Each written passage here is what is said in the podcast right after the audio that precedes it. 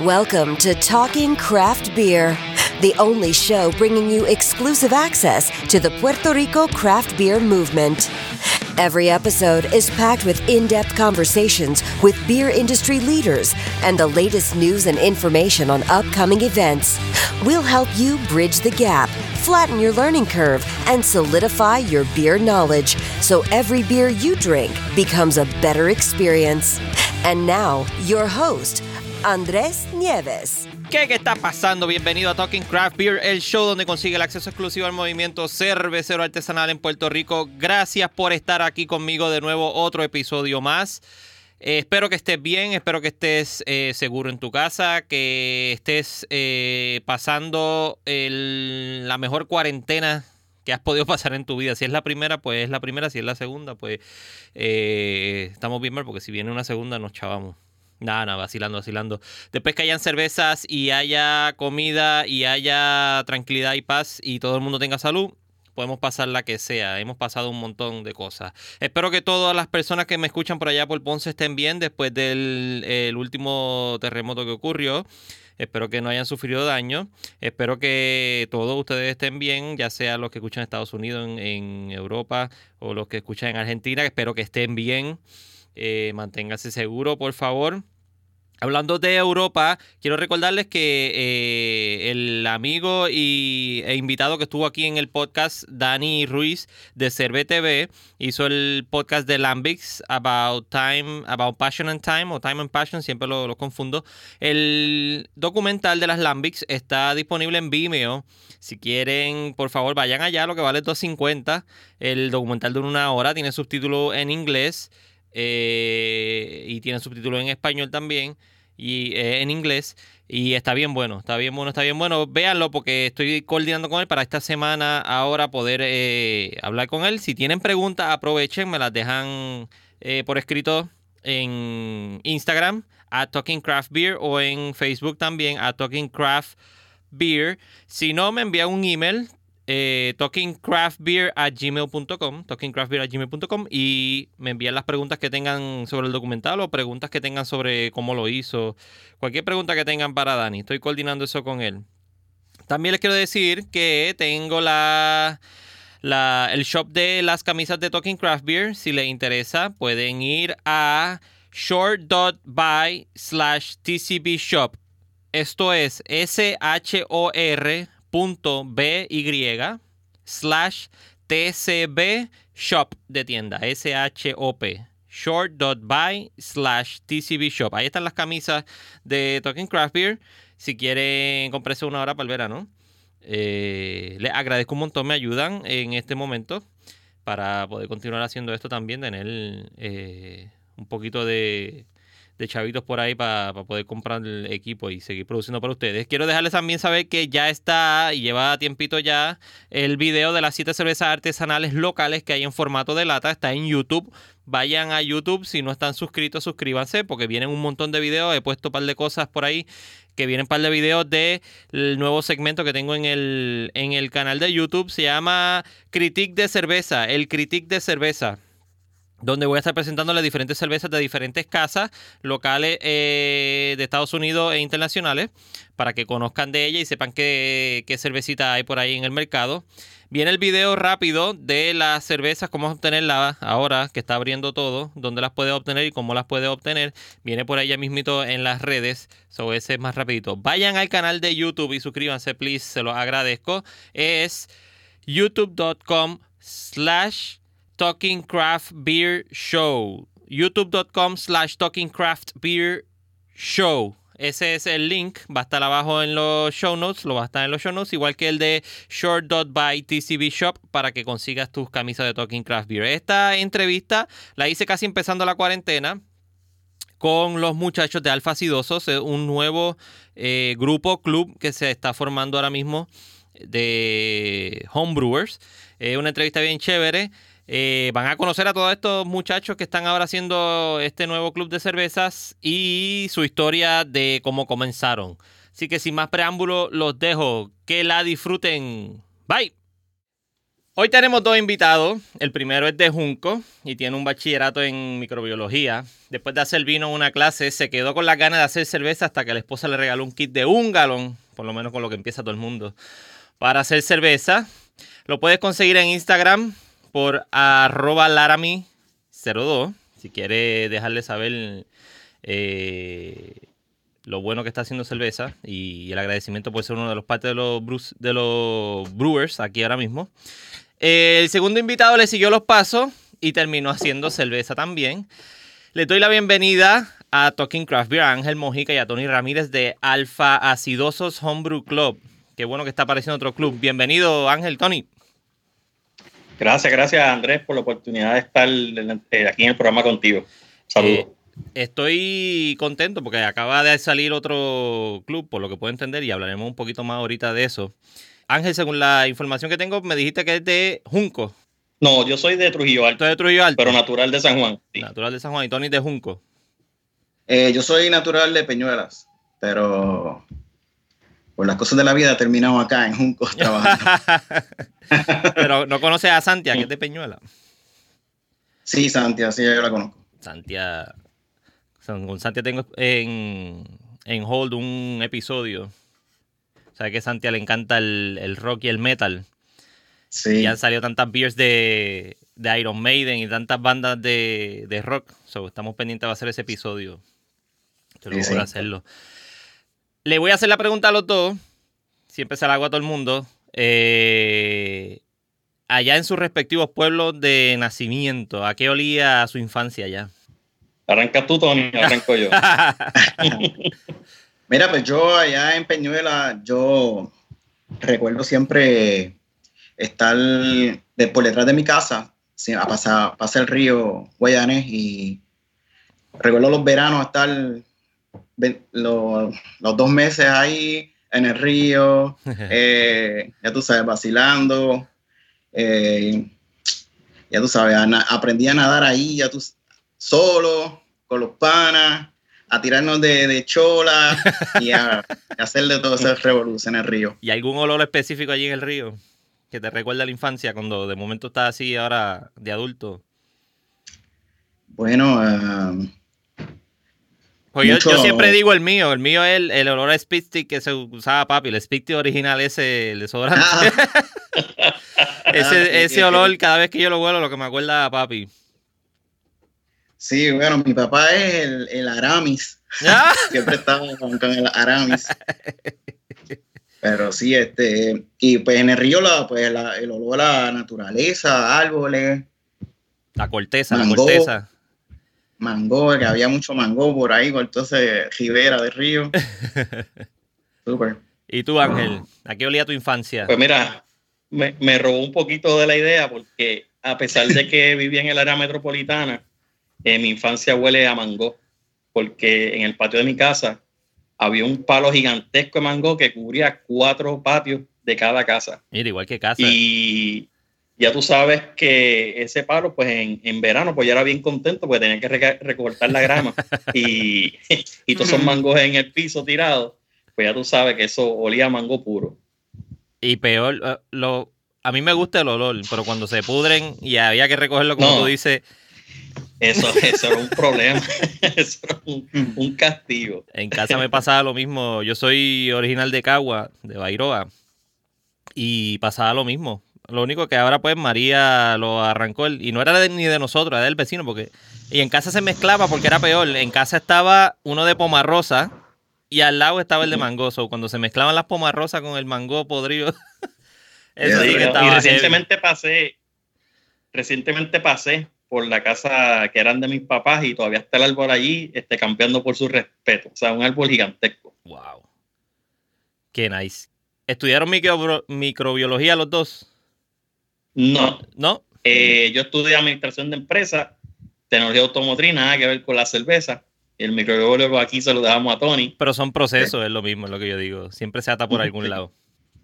Pero entonces, en el, en el grupo hay este, tres microbiólogos una bióloga, dos ingenieros, un operador de manufactura y creo que se me... Ah, dos comerciantes. O sea que el grupo está bien balanceado. Sí, tienen de, todos los de todas las profesiones. Pero siempre están atados, siempre están atados por un ingeniero químico o alguien que estudió biología y encontró eh, ese, esa historia como la tuya, Tony, que él, parece que es, normal hacer eso en la clase, algún tipo de, proceso de fermentación. ¿En, en, qué, ¿En qué clase exactamente es que le dan eso? Porque todo el mundo sale pompeado de ahí para hacer cerveza. Era la clase de micro, micro de alimentos.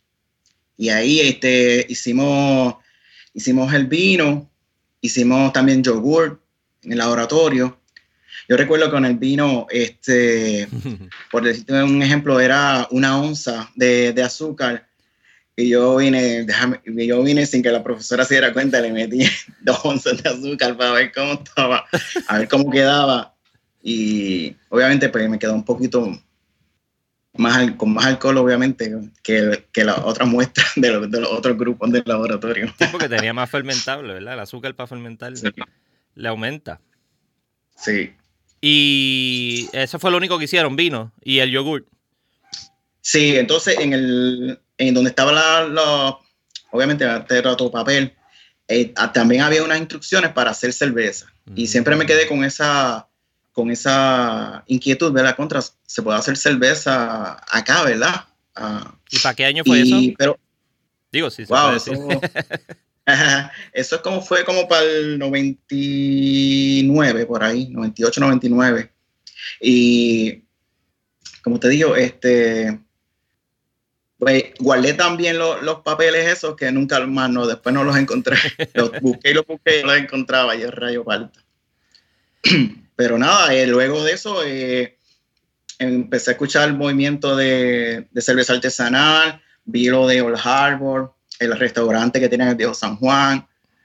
Eh, una vez entré, yo entré con mi papá ahí y, pedimos una Coors Light. no sabíamos, no teníamos idea, ¿verdad? Entramos como, como buscando para tomarnos una cerveza. Sí, tenía calor y No nos dimos cuenta que habíamos entrado a un restaurante de, ¿sabes? Un restaurante que tenía su, su propia cerveza y pedimos una Coors Light. y entonces muchos nos empezó a explicar, no, mira, esto, aquí hacemos nuestras cervezas, tenemos este estilo, la más parecida a la Coors Light, la Coquí, y así. Después de eso, eh, pues con, me enteré de Caribbean, de las clases. Bueno, anteriormente fue lo del kit que mi esposa me regaló, lo, lo hicimos, hice la cerveza. ¿Y de dónde eres ese kit? ¿Perdón? ¿De dónde era el kit? ¿Dónde lo consiguió? Si se acuerda. mira, el kit lo, conseguimos fue en Burlington. Oh. En esta parte de Burlington donde hay muchas cosas así raras. sí, donde se consiguen los regalos de padre. Exacto. pues ahí yo vi ese kit y yo, wow. Me quedé así viéndolo, yo calculándolo cuánto eran. Eh, cuántas cervezas salían, porque la, decía un galón y yo buscando ahí, convirtiendo en un galón, cuántas, 12, cuántas cervezas de 12 onzas me salen. Y nada, entonces mi esposa me lo regaló y lo hice, lo probé y yo dije, wow, esto, esta cerveza se dañó. Pero obviamente, era que no tenía el paladar para para, yo estamos acostumbrados a ver cervezas light y lagers pues cuando probé esa cerveza, pues me estuvo un poco raro, pero yo había dicho una cosa. ¿Y era una que, que esa cerveza me la iba a tomar completa, quedara como quedara. ¿Era una ale? Luego de, ajá, una pale Entonces luego vamos, vamos a un restaurante, pido una pale ale y cuando la pruebo, boom, sabía igual, que la que yo había hecho. no estaba dañada, que sabe así. Y obviamente como quiera yo me la había tomado, o sea, no boté ni una gota. Sí, es el, ese es el clásico de todo homebrewer. nunca, nunca despaches cerveza que, aunque te quede mala. sí. Tienes que bebértela. Ángel, ¿y tú? Eh, me dijiste que estudiaste administración de empresa y, Tecnología automotriz. Ah, tecnología automotriz. Sí. Estoy, estoy bien este, cerca de la tecnología automotriz porque, porque yo hago video freelancing también para MecTech, o estoy casi todo el tiempo metido en MecTech, viendo cómo brega toda esa gente, que eso está, esa gente está bien adelante. Eh, no tiene nada que ver con cerveza, pero tiene que ver con proceso, porque para desmontar y cambiar unos pads tiene que seguir unas instrucciones, no es hacerlo al garete. Igual que si va a cambiarle el, aceite de freno a un carro, no puede hacerlo al garete tampoco, porque se te queda ahí en la línea y se forma todo revolú. ¿Cómo, ¿Cómo entraste a este mundo cervecero? Pues mira, entré gracias a este caballero. que tengo que hacer esta anécdota porque fue que una vez uno de los muchachos del grupo este, compró unas taquillas para el Bacardi Tour.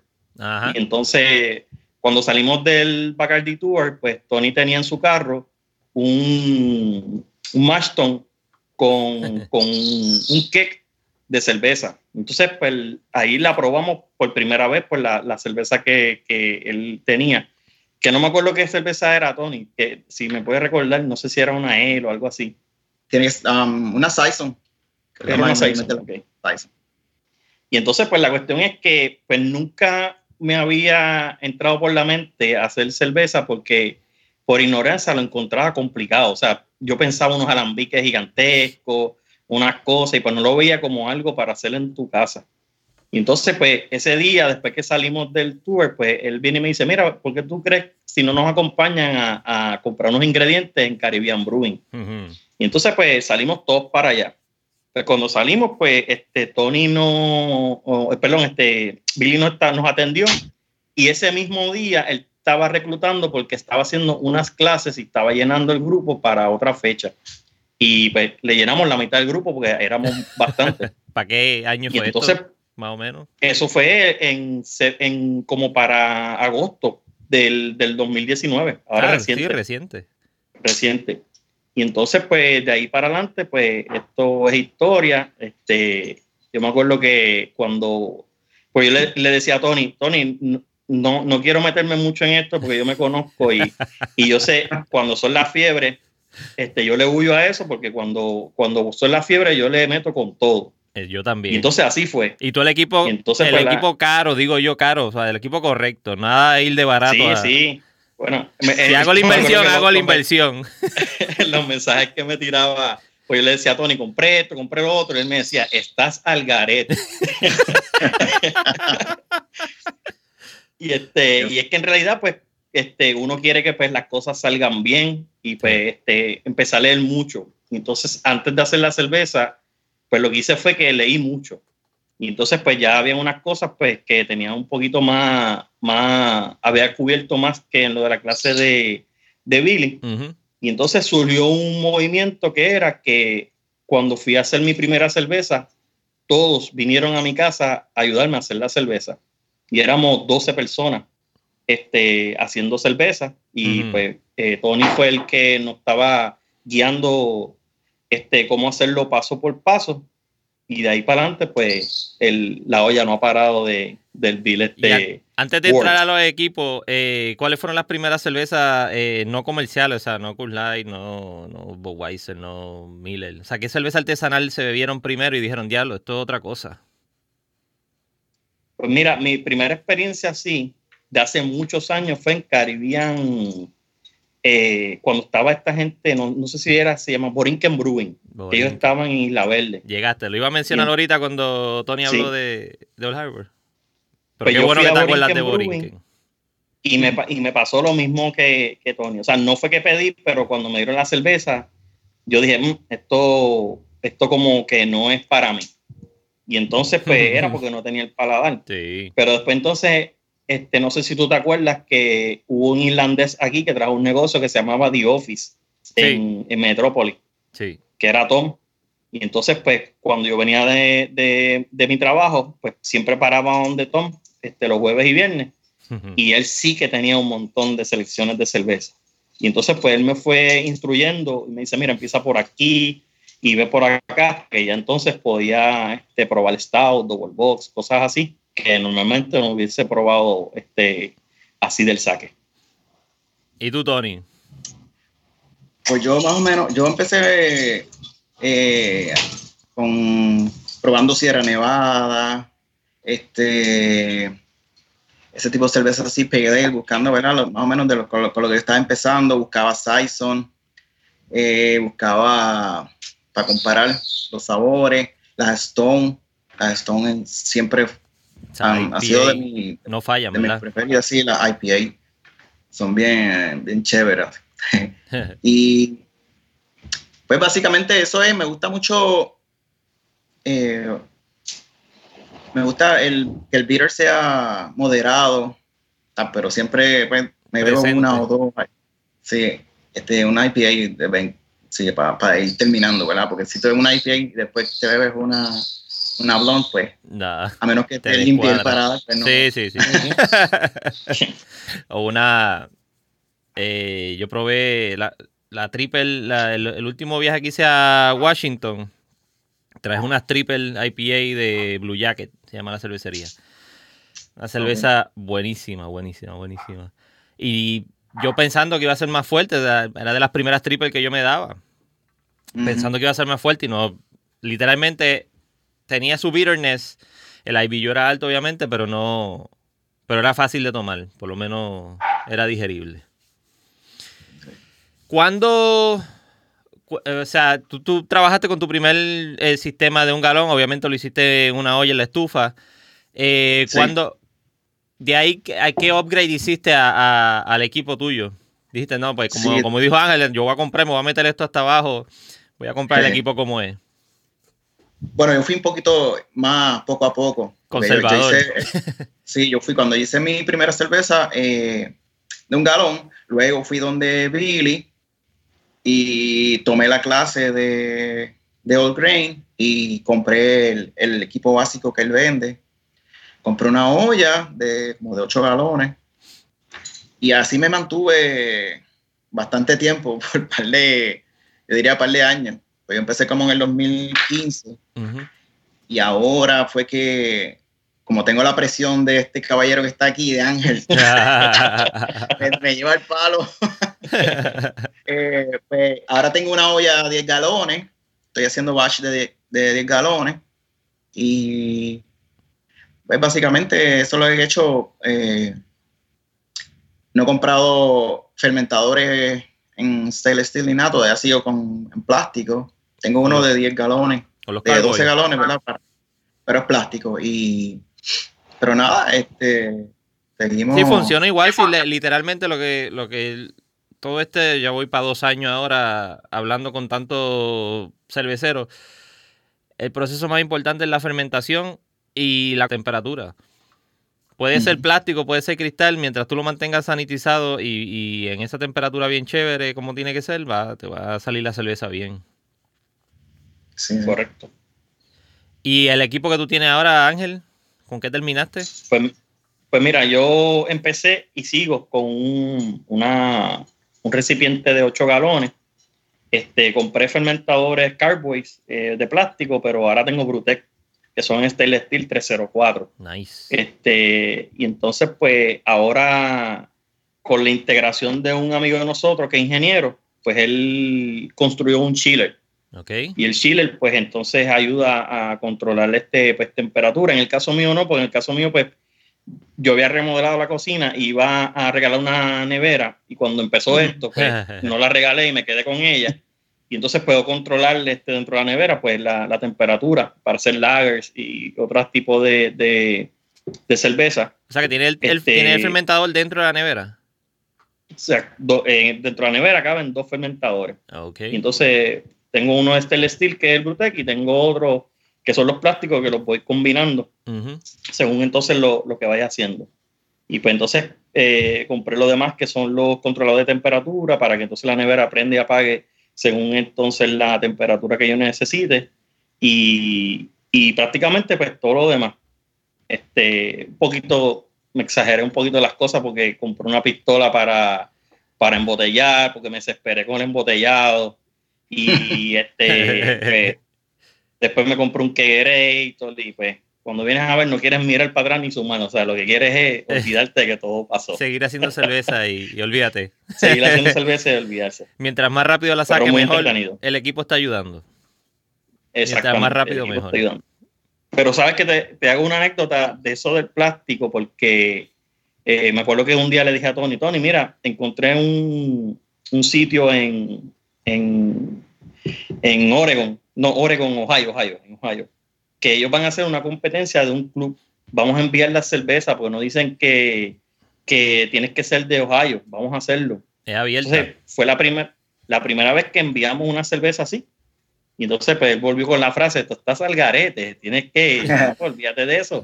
Yo lo que quiero es que nos digan qué es lo que, lo que está pasando. O sea, porque yo he leído que ellos te dan un score sheet y ese score sheet ellos van a, a, determinar muchas cosas. No tan solo te van a decir si es bueno o mala, si está en el estilo, sino también que ellos te van a decir que ellos encontraron para que tú lo puedas arreglar. Exacto. Y eso es lo que yo estaba buscando. Entonces, una de las cervezas me sorprendió con el plástico porque uno de los jueces en los comentarios dice, la cerveza está muy buena, pero yo evitaría hacerlo en plástico este estilo de cerveza que era una Milk Stout. Mm. Y lo recomendaría hacer en, en stainless steel. Y yo, yo me sorprendí y dije, ¿cómo este hombre sabe que yo hice eso en plástico? Y cuando me puse a verificar era que pues la Milk Stout, como tú usas lactosa, Ujú. la lactosa en el plástico, se pueden quedar este, algunos microorganismos y entonces eso te afecta la lactosa y te la pone sour. Mm. Y entonces en el stainless steel puedes reducir ese, ese efecto y por eso fue que lo recomendó. Entonces, pues de ahí adelante yo le dije, pues mira, hay que enviar cosas porque este, ellos se van a dar cuenta de muchas... Acuérdate que las cervezas son como el bebé de uno, uno las quiere, aunque sepan mal o lo que sea, uno las quiere, pero tú tienes que buscar una tercera opinión que te diga, mira, esto es lo que yo le arreglaría, esto está muy bien, síguelo haciendo. Y pues eso fue lo, lo- lo que hicimos prácticamente. Contra, qué chévere. ¿Y, ¿Y ganaron algún premio en la competencia?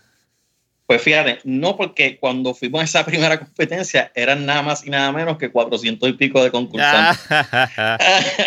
Entonces prácticamente era, era mi- mis primeras cervezas que yo hacía con Tony, pero el problema es que nos reitearon 30 y pico de puntos. O sea, 30 y pico puntos en, en la escala de ellos very good.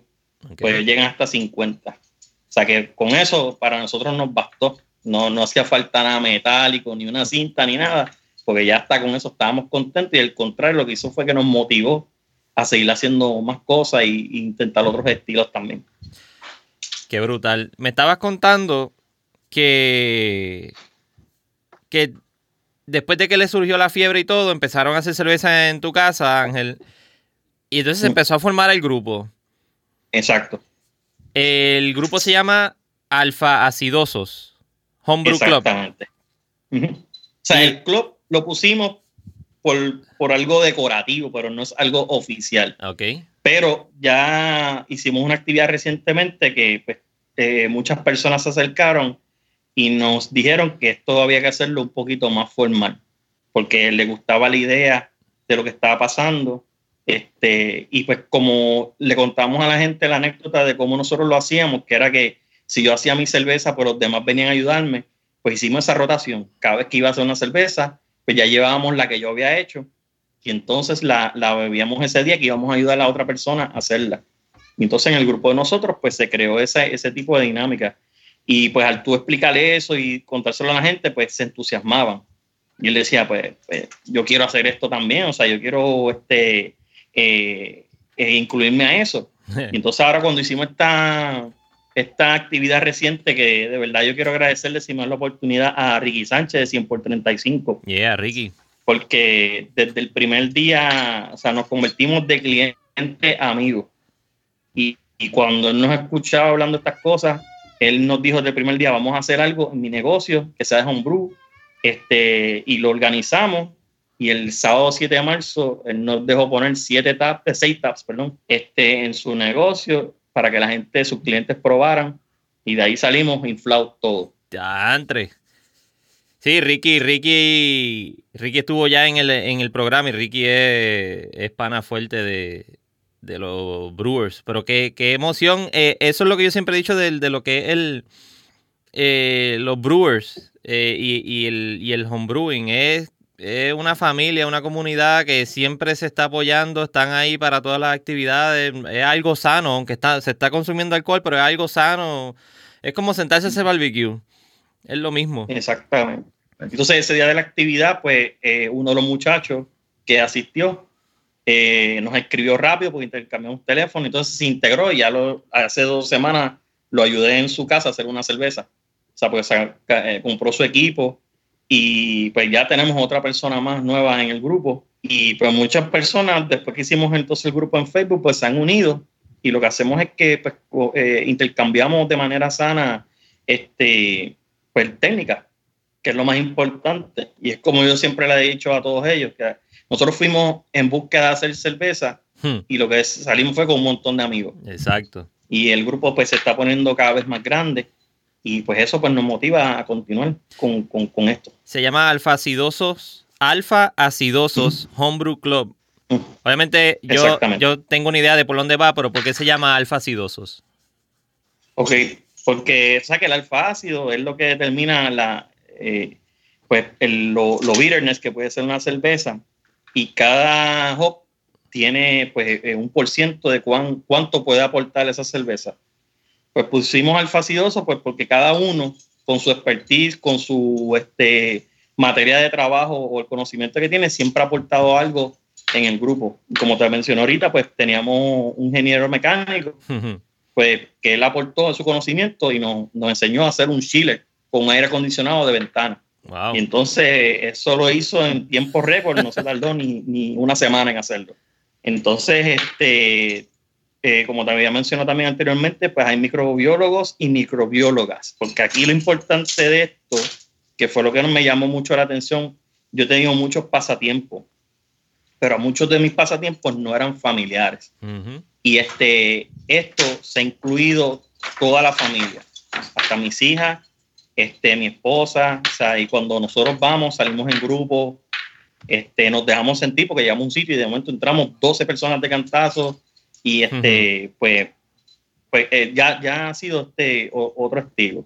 Y entonces, pues como todo, todo el mundo agrega algo al grupo, pues determinamos que pues, el alfa ácido vienen de 10%, de 17, Mm. de 5, y cada uno pues aporta a la cerveza que tenga su balance y su cuerpo, pues así salió el nombre. Qué brutal. eh, eso es bueno, la, la cuestión que hablas de la familia, de, de que se ha unido todo y están ahí eh, presentes, porque, qué sé yo, a mí, a mí me gusta el tenis. Eh, sí un, puede ser un deporte familiar, pero el nivel de tenis que yo juego es diferente al que podría jugar mi nena que tiene tres años. Mi esposa jugó en la universidad, pero, pero dejó de jugar. So, el, el nivel no es el mismo cuando uno está, como cuando estamos compitiendo. Pero ahí es, todo el mundo está disfrutándose de lo mismo y están aprendiendo literalmente ahí y, y ayudando. Correcto. ya me Eh, busqué una candela en la escuela de la nena, por si acaso. ¿Por qué? Pues yo tengo una nena de 5 años y, y un día cuando estoy dejándola en la, en la escuela, la maestra se acerca y me dice, papá, mira, que es que yo creo que la nena me está diciendo una palabra incorrecta y pues quiero corroborarla contigo para hacer, porque ella llega aquí y dice que ella hace cerveza. No sabemos si es que ella está diciendo una otra palabra o es que se refiere a cerveza. Y no, mire, maestra, déjame explicarle que lo que pasa es que no, yo hago cerveza en mi casa y ella pues se, se, se incluye en, en la dinámica. Ah, ok, papá, es que teníamos esa duda. Y entonces pues ella tiene una amiguita que se llama Amber y ella le puso Amber Ale.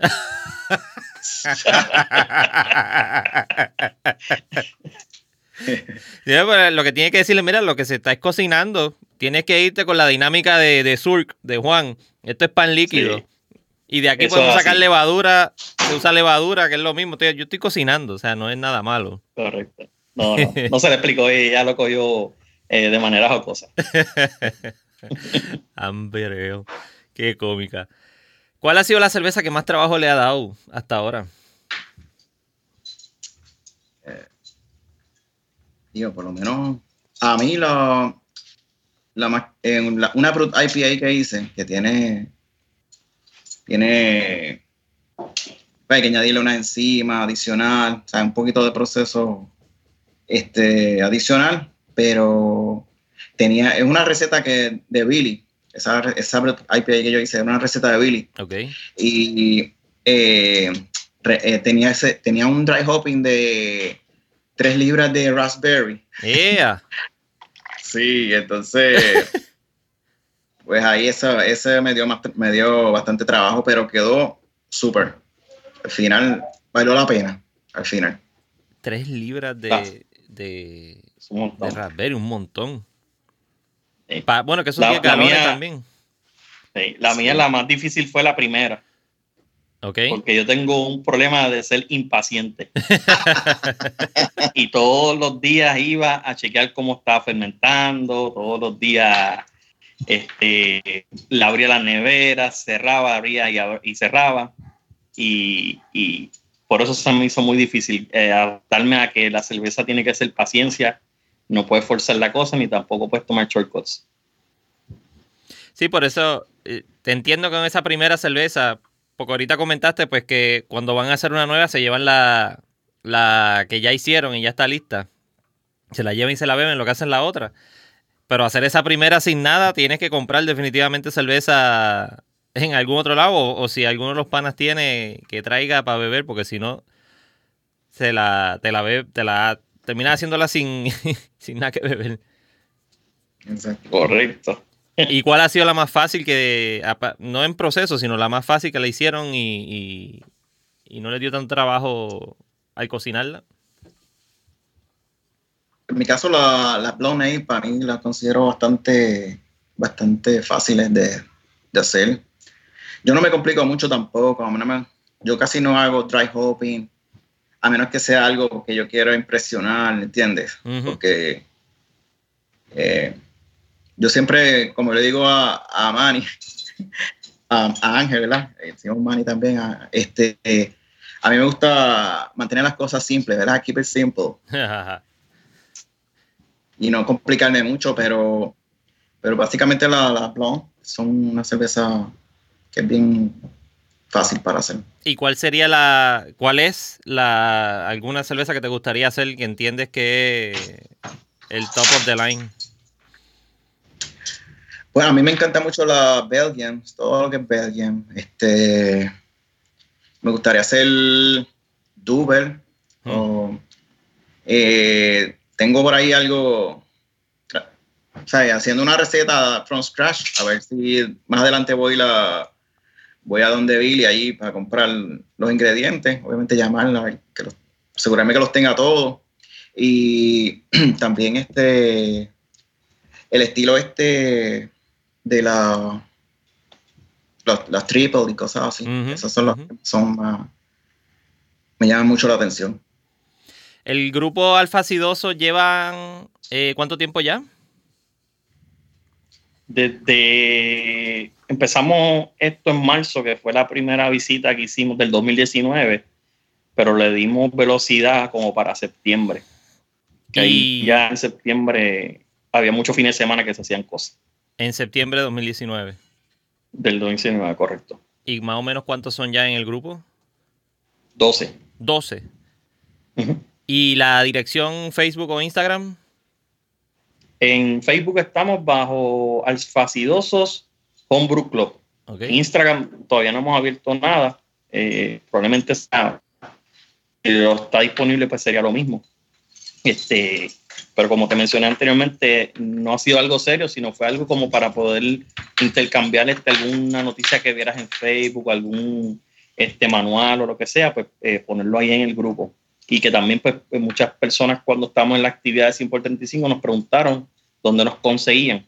Y entonces pues nos vimos la obligación de abrirlo porque no teníamos nada este, eh, concreto en Facebook ni en Instagram. Sí que es bien importante tener esa presencia en las redes sociales porque, porque van añadiendo más, más personas también, aunque se sabe que está el, club regular de homebrewers de Puerto Rico, que es el club grande, eh, que después de María ha estado medio, medio alenta la cosa con el grupo. Se han hecho sus competencias y sus cosas, pero no, no ha estado con el mismo movimiento con el que habían arrancado. Pero es chévere que se sigan abriendo otros otros grupos también y sigan, sigan moviéndose, porque ya esto está creciendo un montón. igual que yo, el episodio 45, eh, que fue con Rafa Márquez, no sé si lo conocen. Rafa Márquez de Road to Craft Beer. Sí, hemos, escuchado de él.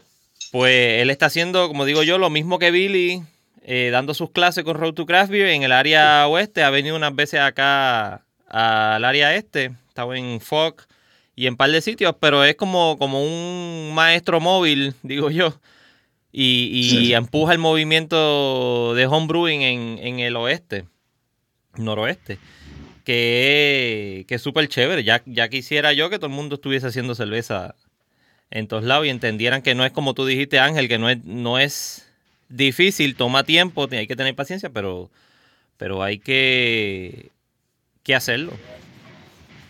Sí, yo entiendo también que el movimiento, el movimiento ha crecido bastante y hay, hay espacio ¿verdad? Para, crear, para crear nuevos grupos más, más regionales, porque pues, casi pues, homebrewers de Puerto Rico son mayormente gente del área metro y, y o sea, hay gente también del área oeste y así, pero no, no son muchos. yo entiendo que sí, que hay, hay este espacio ¿verdad? Para, para este tipo de clubes, clubes ¿verdad? más pequeños.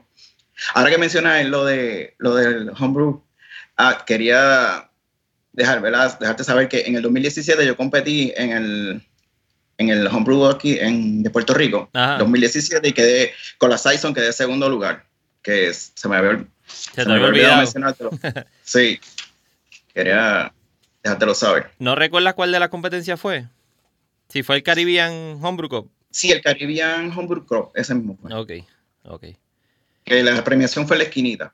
Sí, sí, sí. Sí, yo creo que ya... 2017 ya había empezado a hacer una que otra cosita de, de Talking Craft Beer. Sí, que es otra parte importante que también nosotros queremos impactar porque en realidad cuando nosotros íbamos a, lo, hacer las inscripciones de competencias de afuera, este, siempre había una partida donde decía eh, a qué club pertenece y ellos le dan mucho peso a eso, este, porque los clubes allá este, son son otro tipo de ente. O sea, allí hacen actividades hasta que ellos cultivan sus propios lúpulos y cuando van a cosechar se los reparten entre todos los miembros. Hacen muchas actividades. Inclusive le está diciendo a Tony que este, yo en noviembre del año pasado fui a visitar a mi hermana y de casualidad encontré un, un homebrew shop y ese homebrew shop, el dueño, este, me dice, mira, hay una persona que yo creo que te va a interesar conocerla y era una muchacha puertorriqueña que hacía cerveza y que los ayudaba, colaboraba con eso. Y ya me estuvo explicando que una vez al mes en la cervecería se reunían todos los homebrewers del área de Brandon y se intercambiaban las cervezas que ellos hacían. Entonces, pues hacer eso yo lo vi muy interesante porque cada uno se hacía críticas positivas de su cerveza y entre todos pues hacían que la cerveza mejorara.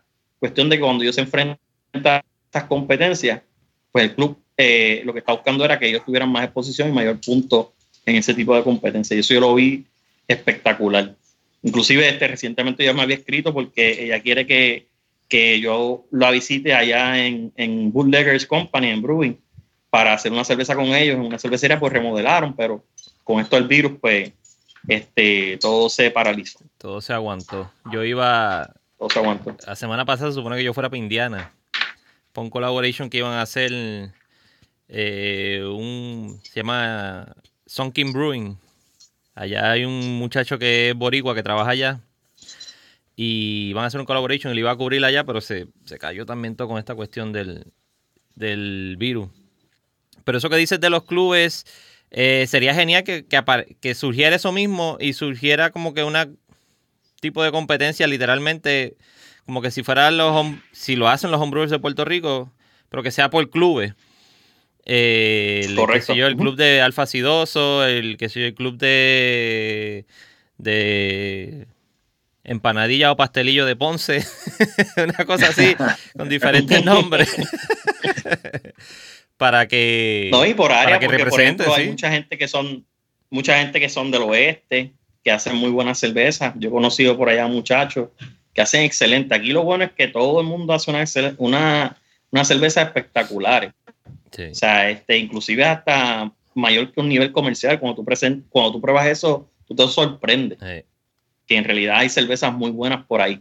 Y entonces, este, no un nivel así competitivo, sino que sea más viendo el mandato. Que eso es algo de una de las cosas que cuando estamos hablando del hobby, también me gustó, porque en ningún momento yo he recibido aquí un no de nadie cada vez que yo hago una pregunta, eh, sale alguien, me contesta muy amable, inclusive, que esto Tony te puede dar fe, yo le hice un, un email a este muchacho Armando, el de Señor Brewing, y ese, ese hombre es un caballero, ese hombre es un caballero. O sea, él nos recibió un sábado en su cervecería, nos dijo todo desde la A a la Z, y después nos invitó a probar su cerveza, y de verdad que hay que decirle usted tenga porque es un caballero. Y este, eh, nunca hemos recibido nada negativo de nadie, o sea, siempre ha sido, vamos a ayudarte, que necesitas, aquí no hay tapadera tampoco, o sea, eh, la gente son, yo diría hasta demasiado de transparente, Sí. porque a veces te dicen la receta y todo, mira, yo, yo hago esto, y uno sorprende y yo digo, de verdad, me estás diciendo cómo hacer las cosas porque no, no, no, no tienen esa mentalidad de esa malicia, o sea, lo hacen de buena. Y eso fue una de las cosas que este pasatiempo también pues me ha llamado mucha atención, porque este, son personas buenas. Yo digo que si aquí hubiese la capacidad de, de económica para que la, qué sé yo, un 5% de los homebrewers hicieran una cervecería, aquí habrían cervecería por montones. Porque es que tantos Sí. homebrewers que hacen buena cerveza y se, estaría preñado aquí de, de cervecería. Ya que estamos hablando de ese tema de del, del ambiente, ¿qué, qué ustedes entienden que debería mejorar o que, o que se debería hacer mejor en, en el movimiento? ¿Qué, qué le hace falta? ¿Qué no le hace falta? Yo, yo puedo aportar que de verdad debe haber un poquito más de organización, porque ya, ya llegamos a un nivel que hay mucho. O sea, no, no es una cantidad considerable, pero hay mucho más que antes.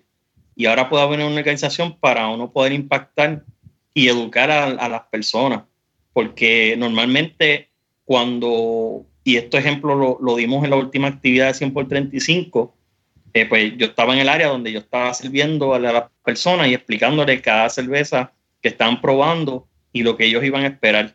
Y entonces muchas personas, pues, este, por ejemplo, tú le explicabas del stout y normalmente, o sea, que el stout no es una cerveza que tú vas a empezar. Sí. O sea, eso hay que crear buen paladar y, y pues, cuando tú le explicas a la persona qué es lo que va a encontrar, qué es lo que va a percibir cuando prueba eso, pues ya ellos van preparados.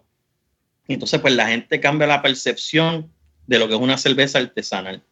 Y este, yo entiendo que, que debemos organizarnos para hacer este, pues, educar eh, muchas actividades como hizo Ricky. O sea, muchas personas pues que quieran este, exponer que los homebrewers pues a lo mejor ha- hagan ese trabajo de, de explicar el- lo, lo que toman hacer esta cerveza.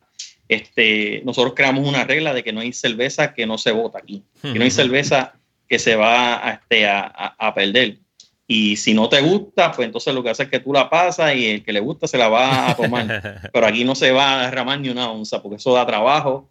Sí. Este, eh, eso como quiera es la pasión de una persona y tú no vas a botar eh, esa pasión por un fregadero. O sea, que eso alguien se lo va a consumir. Este, pero eso es lo que yo entiendo que la, la, en, en Puerto Rico debe pasar, porque yo me, me he dado la tarea de, de visitar muchos sitios donde están haciendo esto y, y en realidad están tan organizados que nosotros lo podemos hacer, lo podemos lograr. ¿Y cómo, cómo surgió ese evento del, del 7 de marzo allí en, en, en 100 por 35? ¿Ustedes hicieron el approach a Pues- Ricky o Ricky ya los conocía y, y los invitó? Pues como te dije, pues este, yo eh, soy cliente de Ricky. Y entonces pues un día estábamos hablando y hasta que salió el tema de que eh, pues yo estaba haciendo cerveza. Y entonces este Ricky rápido eh, te diría que instantáneamente dice contra nosotros deberíamos hacer algo aquí porque este en realidad esto pues la gente tiene el mismo tema tiene que educarse tiene que aprender porque no todo es, es es Heineken, medalla o Pulse Light, ¿sabes? Aquí hay, aquí hay variedad y cuando la gente toca, que en el caso, por ejemplo, que yo lo he hecho, cuando yo me he dado la tarea de educar, es bien difícil que la gente vuelva para atrás. O sea, entonces ya, ya la medalla o la Pulse Light, lo que sea, no, no, es, no es lo que ellos están buscando. Y entonces, pues, él nos dio la oportunidad y de verdad, pues yo lo felicito porque un negocio donde tú dependes de la venta de cerveza, ese día él nos dio la oportunidad de exponerla sin costo alguno. Porque como nosotros no podemos vender, pues lo que podemos es regalarla y lo que nosotros estamos buscando era el feedback de las personas. Que Como te dije, pues todo el mundo va a decirte que tu, ce- tú vas a decir que tu cerveza es buena, pero tú necesitas el feedback de otras personas, otros paladares diferentes, que te diga, mira, yo encontré esto bueno o encontré esta otra cosa. Y entonces para tú hacer los ajustes que tengas que hacer. En ese caso, pues, eh, de verdad, recibimos muchos, muchos, muchos buenos feedback de personas conocedoras, porque en el negocio de Ricky lo que van pues son personas que pues saben mucho de cerveza y pues para nosotros pues fue interesante e importante. Qué bien. Ricky siempre ha sido promotor de, de lo que es la cerveza artesanal con todos sus problemas que ha tenido después de María, él arrancó con María, él arrancó, llegó María y estuvo corriendo con plantas. Eh, Pero gracias a él, gracias a Ricky en María, los negocios de cerveza abrieron porque él le hicieron una entrevista y eso los restaurantes tienen que dársela. Porque yo me acuerdo que cuando hicieron la entrevista, que eso le dieron como tres días duros de que ese muchacho tiene que abrir su negocio, acaban de montarlo y por eso fue que toca, eh, cambiaron la ley seca gracias a él. Sí, porque eh, es, lo mismo que sucedió ahora con el, con el virus. O sea, se puede seguir vendiendo. En Estados Unidos están vendiendo cerveza eh, to go, todos los crawlers to go. O sea, no, hay, no hay ley seca, lo que están cerradas son las barras para evitar los, los, gatherings de, más de 10 personas. Pero es lo mismo que ir al supermercado y comprarle un six pack que, que ir allí y comprarle comida y comprarle lo que pasa es que ahí hubo mucho, mucha confusión al principio ahora de la cuarentena, porque en realidad ellos no, no tenían que dejar de vender cerveza, pero como nadie lo explicó, pues muchos de ellos se cohibieron y creo que este muchacho de Beerbox puso un post que él se dio la tarea de llamar y cuando llamó explicó, pues entonces ahí todo el mundo empezó a, vender cerveza a tu y este y eso pues lo ayudó bastante porque pues, lamentablemente nos dio duro, no nos esperábamos esto. Sí. Pero yo espero que salgamos pronto de, de todo este revuelo, que no se estire tanto. Eh, ustedes pueden seguir reuniéndose, podamos seguir bebiendo cerveza. Y obviamente la cerveza va súper bien con la comida, so en algún momento aparecerá alguien que haga barbecue y le, le les complemente en los gatherings. Eh, ¿Tienen algún eh, evento programado para cuando salgamos de todo esta revolú? Pues el evento programado que tenemos es organizarnos, porque como ya pues eh, varias personas nos habían dicho de que pues tomáramos esto en serio, pues este estábamos buscando información de cómo entonces desarrollarnos, pues esto tiene que ser un non-profit organization. Y pues eso tiene unas cuestiones legales que son los bailos y esas cosas así. Y pues estamos estudiando eso para entonces democráticamente pues hacer este una organización este, de portavoces, presidente, tesorero, para entonces ver si nosotros pues podemos aportar nuestro granito de arena en la industria. Nítido, pues si quieren conseguirlo, ya saben, Alfa Acidoso Homebrew Club en Facebook. Abran el Instagram rápido, porque después escuchan el episodio y va alguien les quita el, les quita el, nombre. Aprovechen ahora y, y ábranlo de una vez. Y el email también en Gmail, sáquenlo. Para que no. Para que no se los quiten. Tony, Ángel, eh, ¿algo más que quieran decirle a los escuchas de Talking Craft Beer antes de, cerrar? Bueno, de mi parte, pues saludar a, los muchachos del grupo, a Rafa y a Anira, a Pillot y a Lin, a Yoito y Marité, esos son los ingenieros del grupo. Andrés, que Andrés este, no hace cerveza, pero nada más y nada menos ha probado 389 cervezas en on tap y pues lo hace nuestro nuestro eh, cicerón del grupo.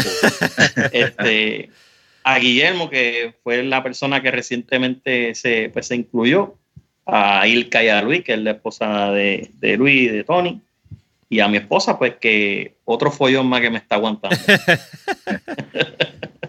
Habíamos hablado con... ajá, quiero dar las gracias, ¿verdad? A, ti, a Andrés, por, la oportunidad de, poner, de ponernos en, tu plataforma, ¿verdad? Y nada, decirle a todo el mundo que sigan haciendo cerveza, que esto es un, un hobby súper. Y que la eventualidad se puede convertir en un negocio también. Tienen que preparar, tienen que cuadrarlo bien, bien, bien. Y tener paciencia, la paciencia de, Ángel cuando está haciendo la cerveza, para cuando vayan a sacar todos los permisos. Pero si, si les interesa en algún momento, se puede hacer. Yo le agradezco a ustedes, habíamos, me, hicieron el approach cuando yo hice la el llamado para los que querían salir en el episodio de anterior de que te quede en la nevera en la cuarentena pero preferí hacer el episodio solo con ustedes. yo sé que querían traer a todo el mundo, pero por situaciones técnicas, pues tratamos de hacerlo así para, mantenerlo eh, eh, fácil de hacer y no, no complicarnos mucho. Este, pero cuando tengan alguna otra actividad, cualquier cosa que tengan, me avisa y lo, lo anunciamos aquí en el podcast. Eh, ese es el propósito que yo siempre he dicho que tengo con el, con el podcast y con, la, con el canal de YouTube, es promover este movimiento cervecero en Puerto Rico y los que estén de Puerto Rico, de Estados Unidos, latinos en Estados Unidos y, y Latinoamérica. Hay gente de Argentina que lo escucha también. So, quiero agradecerles por haber estado aquí. Eh, nos veremos la próxima. Gracias por la oportunidad. Bye. Thank you for listening to the Talking Craft Beer Show. Let's keep on talking, so connect with us on Facebook and Instagram at Talking Craft Beer, and of course at TalkingCraftBeer.com.